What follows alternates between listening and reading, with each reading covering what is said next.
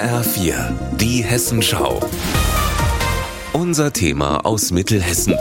Mit Anne-Kathrin Hochstrat. Guten Tag. Weit unter 0 Grad sind es diese Woche nachts. Jetzt stellen Sie sich vor, Sie hätten kein eigenes warmes Bett, keine warmen vier Wände. Obdachlos zu sein, das ist ohnehin nicht einfach, gerade im Winter.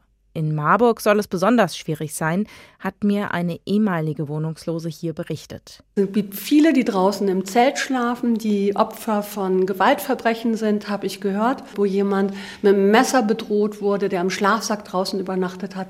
Und ein anderer dagegen wurde das Zelt zerschnitten. Und da finde ich, dass die Politik eine Verantwortung trägt. Es tut sich nichts seit Jahren. Und Marburg ist verrufen. Ich kenne Gießen und Gießen hat eine viel bessere Politik.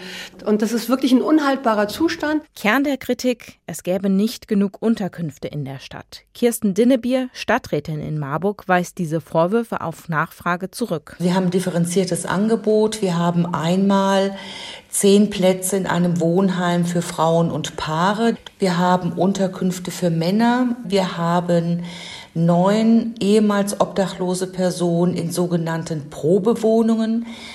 Und wir haben natürlich die vorübergehenden Angebote in unserem Übernachtungsheim. Konflikte gibt es trotzdem. Im Gespräch erzählt mir die ehemalige Obdachlose, die anonym bleiben möchte, dass es auch nicht genug geförderte Wohnungen in Marburg gäbe. Sie selbst habe eine Wohnung durch private Kontakte bekommen. Auch mit Wohnberechtigungsschein habe man kaum eine Chance.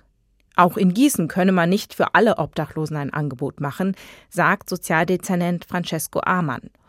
Ob Gießen Dinge wirklich besser macht als Marburg, kann und möchte er nicht bestätigen. Gut, ich habe keinen Vergleich zu Marburg und zu anderen Städten.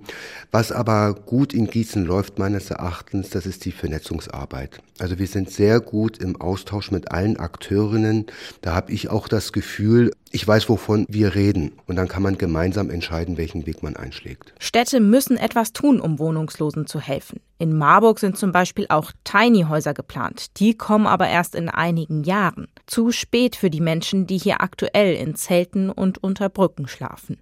Anne-Kathrin Hochstrat, Marburg.